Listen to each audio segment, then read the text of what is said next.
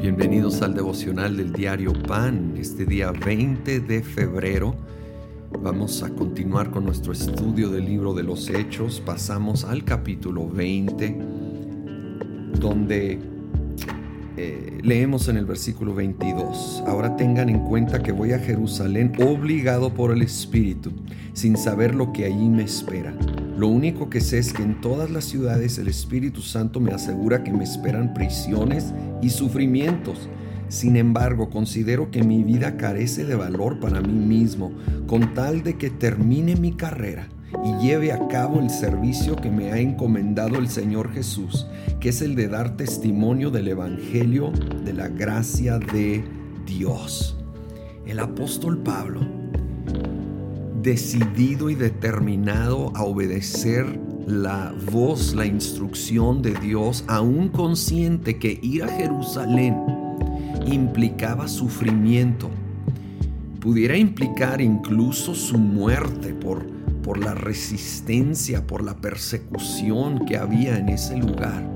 Pero él está decidido y determinado a cumplir con los planes y propósitos de Dios por encima de su comodidad, aún de su seguridad. A que nosotros podamos realmente también vivir, como Él dice, obligado por el Espíritu.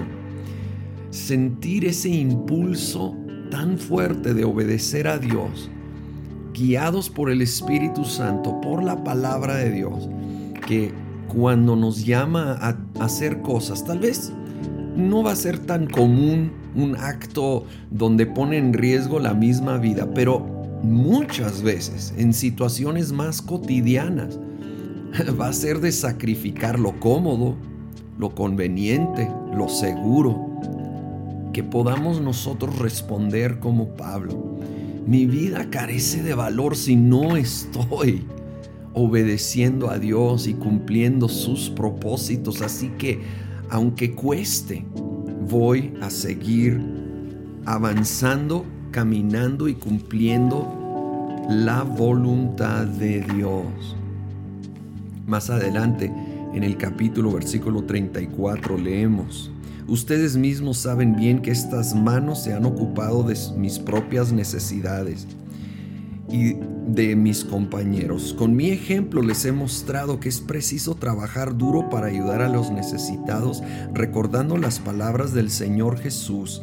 Hay más dicha en dar que en recibir.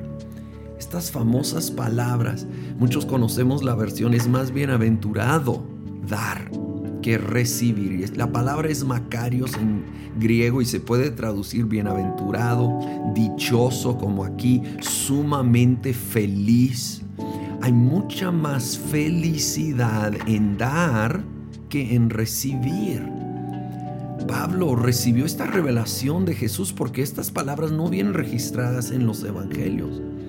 Jesús lo dijo, aquí Pablo lo enfatiza junto con hablar de su ejemplo en trabajar, en ser diligente en el trabajo, que nosotros sigamos este gran ejemplo de diligencia en el trabajo y generosidad y veremos esa bendición y ese gozo que Dios trae a aquellos que hacen su parte en su trabajo, pero también que han descubierto la dicha de dar.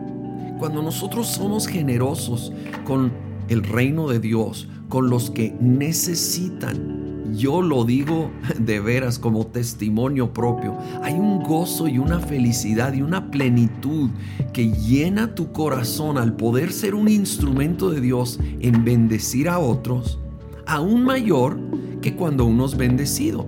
Y si hay gozo en recibir bendición de otros, por supuesto.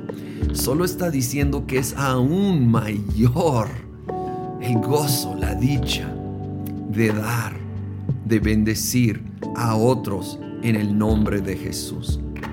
Y Jesús, Señor, te pedimos que nos uses para bendecir a otros para ser tu instrumento de bendición, de generosidad y decidimos que vamos a hacer tu voluntad aun cuando no es cómodo, cuando no es conveniente, cuando no es seguro.